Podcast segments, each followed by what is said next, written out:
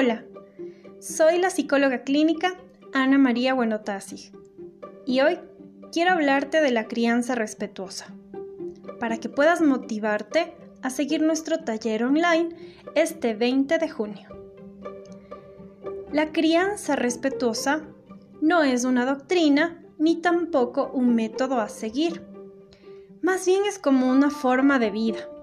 Es un estilo diario las madres y los padres que eligen criar de manera respetuosa han tenido también un recorrido previo de repetir las mismas conductas y las mismas formas de criar que recibieron en su infancia y que frente a ese recorrido que han tenido no les ha parecido satisfactorio y mejor deciden buscar otras formas.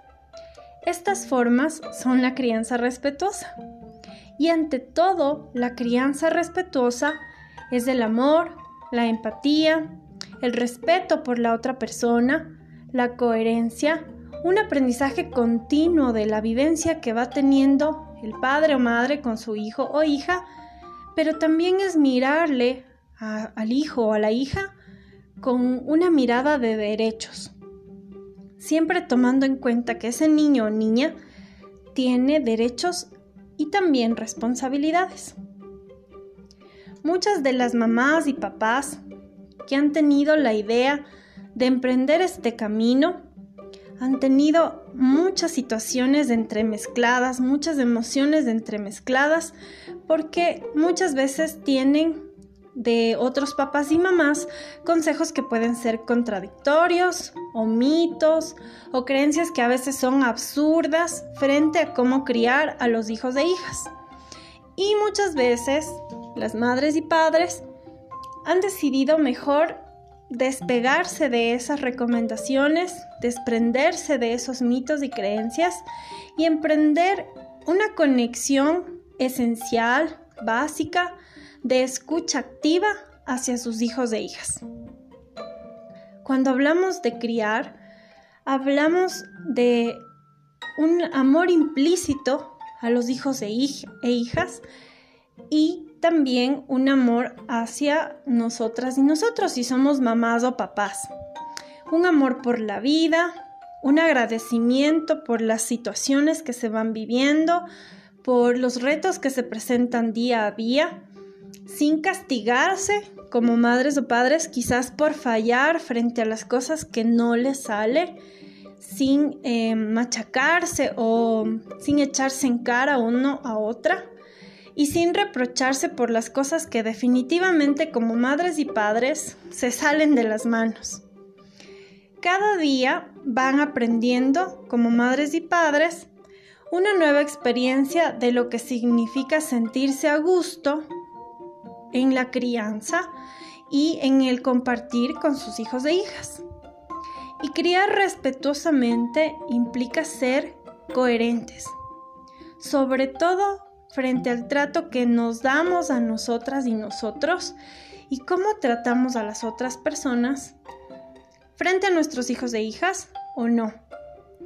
Y este respeto no solamente se dice, sino que se muestra. Así las niñas y los niños tienen una idea muchísimo más clara de lo que significa el respeto. No sirve de nada que una persona adulta, una madre o padre, hable sobre respeto con sus hijos e hijas para que no se peleen entre sí, por ejemplo, pero que yo hable mal quizás de mi pareja o de alguna persona externa. Es importante que las personas adultas que emprenden este camino de crianza respetuosa no tengan la idea de que son buenas o malas, sino que más bien se fusionen con este estilo de vida, de criar con empatía, de ponerse en el, en el puesto, en el lugar de su hijo o hija y de comprender también lo que va sintiendo de poner respeto a la importancia de lo que siente, por más pequeño que puede ser ante nuestros propios ojos. Incluso implica llevarlo de la mano, acompañarle emocionalmente frente a lo que está sintiendo, a veces apapacharle o a veces solamente escucharle.